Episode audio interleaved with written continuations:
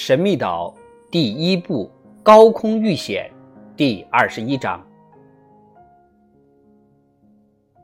从此以后，水手一天不落的跑到麦田里去看看有无虫子捣乱。将近六月末，连续几天的阴雨过后，天气明显的变冷了。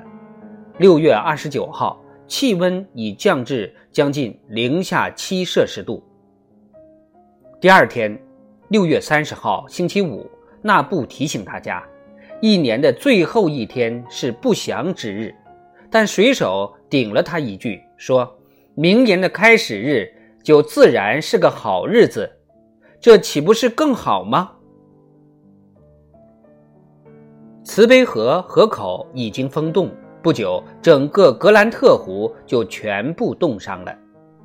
彭克罗夫在湖水封冻之前，用木排运回大量的木柴，直到湖面结冰之后才停止运输。除了木柴外，他们还从富兰克林山的支脉脚下挖了几车煤，运回花岗岩宫。到了七月四号，气温竟下降到零下十三度，幸亏及时做了准备，燃料充足，没让大家挨冻。餐厅里也装了一个烟囱。因为那儿是大家干活的地方，得暖和一些才行。史密斯颇有远见，早把格兰特湖的水引了一些到花岗岩宫来。湖水从冰下面顺畅地由先前的那个溢水口流到挖在仓库后面角落里的室内蓄水池中。蓄水池水满之后，会通过地下井流到大海里去的。这些天天气寒冷，但却干燥，于是大家便选了一天，穿得暖暖和和的，到慈悲河与爪角之间去踏勘。那儿是一大片很大的沼泽，也许能在那儿猎获点野味儿，因为沼泽地里通常会有不少的水鸟。去那儿得走上个八九英里，来回得要整整一天的时间。由于是去岛上的一个尚未踏勘过的地方，所以居民们全部参加了。七月五号拂晓，六点刚过，五个人便手握长矛，拿着套索，背弓携箭，带上足够的干粮，踏上了征程。托普欢蹦乱跳地跑在众人前面。慈悲河已经结冰，穿河而过是条捷径。不过，工程师明确地指出，这只是权宜之计，不能代替真正的桥。因此，建桥的问题仍然被列为他们的工作重点之一。居民们这次第一次踏上慈悲河的右岸，他们冒险闯入这片高大挺拔的美丽松柏林。只见树上积满了白雪，更加富有诗情画意。他们走了还没有半英里，就看到一窝动物被托普惊扰，从密密的矮树丛中窜了出来，向空旷的地方逃去。啊，看样子像是狐狸，哈勃大声说：“确实是狐狸，个头挺大，叫声渗人，连托普都被惊住了，没敢去追，任其逃得无影无踪。”哈勃看见它们浑身灰红，黑尾巴末梢有一绺白毛，又听见它们的怪叫声，便断定那是白狐。在智利、富克兰群岛以及美国北纬三十至四十度之间的地区，经常可以看见它们的踪影。他很遗憾，托普未能捕捉到一只这样的食肉动物。它能吃吗？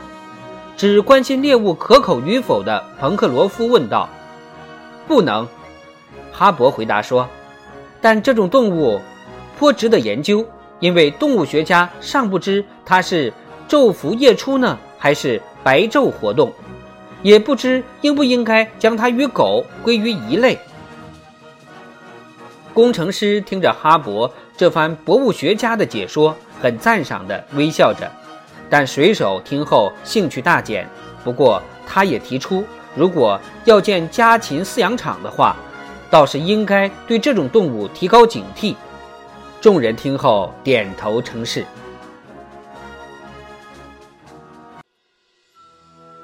他们绕过夹角，看见一段很长的海滩。此刻已是上午八点，天清气朗，大家走着走着，身上也暖和起来。太阳在水平线上升起，红红的，但并无暖意。海水蔚蓝，风平浪静，犹如晴空下的地中海港湾一般。爪角像一柄弯刀，向东南弯去，直至四英里开外，尖端愈加变细。左边沼泽地边缘突然出现一个小尖角，被初升的朝阳映得通红。联合湾的这片海域没有任何屏障，连沙滩都见不着。船只若在此处遇上暴风雨，是根本无处躲避的。这儿海岸陡峭，想必海水极深，往西四英里处就到远西森林的边缘。大家在这儿停了下来休息吃早餐，他们用干荆棘和干海藻燃起一堆火，那布把冻肉熏烤了做成早餐，另外还沏了几杯奥斯维戈茶。大家边吃边往四下里看去，林肯岛的这一部分十分贫瘠，与整个西边地带形成强烈的反差。记者看到这种情景，不禁感叹连连。若是当初落到此处，那后果就难以预料了。幸亏我们当时没有坠落到这一带，史密斯感慨地说：“否则连爬都爬不上岸来。海水似乎万丈深渊，必死无疑。然而在花岗岩宫前，毕竟还有点沙滩、小岛什么的。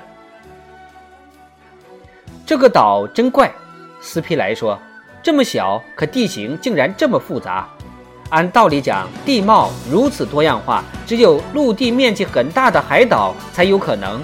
我敢说，林肯岛西部的物产如此丰富，土地如此肥沃，盖因墨西哥暖流所赐；而北部和东南部就好像是沿着北冰洋似的。你说的对，斯皮莱先生，工程师说，无论从地貌还是从自然景观来说。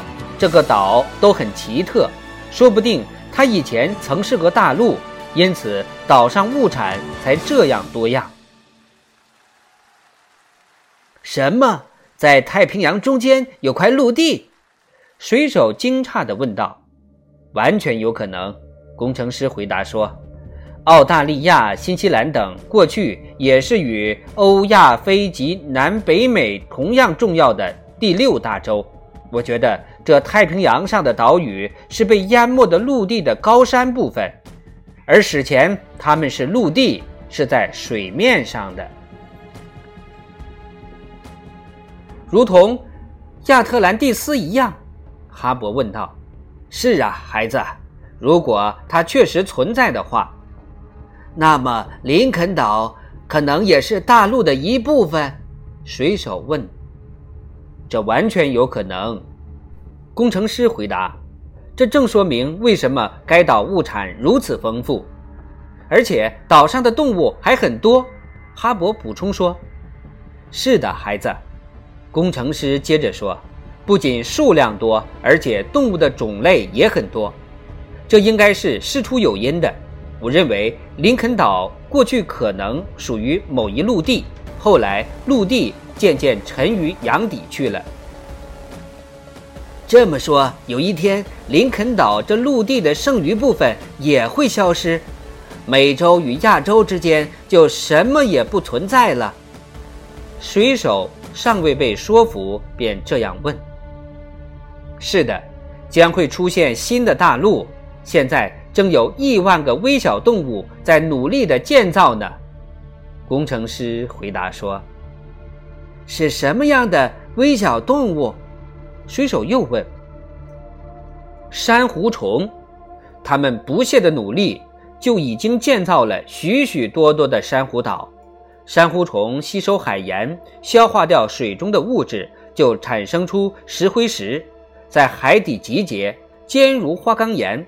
我相信珊瑚虫一代又一代的这么勤奋努力，总有一天太平洋会变成一个广阔的陆地，我们的子孙后代将会在其上面生活和劳作。这得需要多长的时间呢？水手问。大自然不缺时间。新的大陆有什么用？哈勃问。我觉得现在人类居住的地方已经够大了。当然，大自然是不会做无用功的。确实如此，工程师说。因此，我认为在珊瑚岛形成的热带地区，肯定会有新的大陆出现的。请您继续说，塞勒斯先生。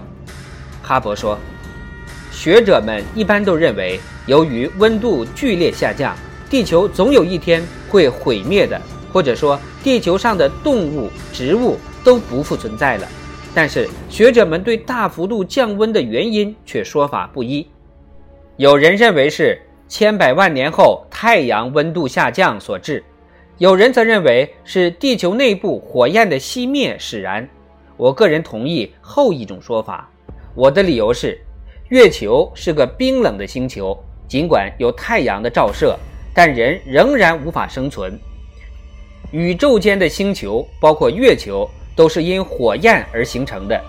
为了逃避毁灭的命运，人们逐渐向靠近赤道的地区迁移，动植物也是一样。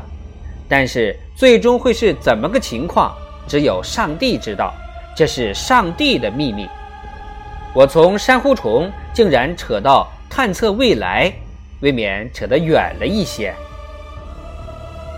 不是的，塞勒斯先生，斯皮莱回答说：“这些探测也好，预测也好，是值得研究的。说不定有一天会真的如此。您是一语成谶了。”不，我已经说了，这是上帝的秘密。工程师说：“您说的很好。”但您能否告诉我们，林肯岛究竟是如何形成的呢？水手问工程师。应该是因火山活动造成的。那它是否有一天会消失呢？这也有可能。但愿在那之前，我们已不在这儿了。那当然，我们到时是不会再在这儿了，因为我们并无想死的念头。不过，斯皮莱提醒说，在这之前，我们得做好长时间待在这儿的准备。众人点头称是，谈话到此也就结束了。早饭也一边聊一边吃完了，一行人继续踏勘着，来到了沼泽地的边缘。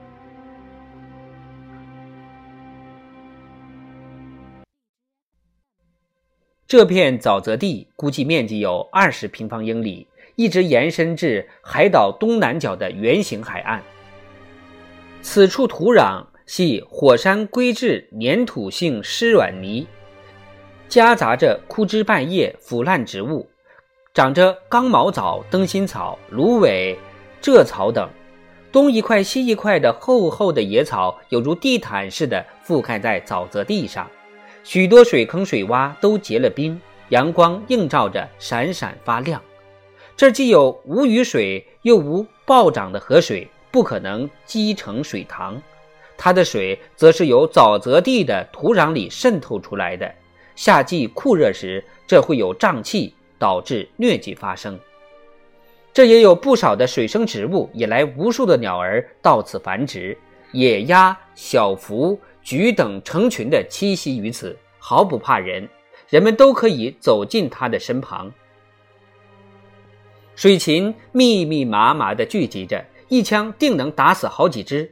但岛上的居民们只有弓箭，弓箭不如枪弹厉害，但弓箭射出没有响声，不致把它们惊飞，这一点比子弹优越得多。因此，他们的成绩并不算差，捕获了十多只野鸭。哈勃说：“它们名为冠鸭，它们身上的羽毛雪白，有一条黄褐色条纹，脑袋是绿色的，翅膀则为黑白红三种颜色。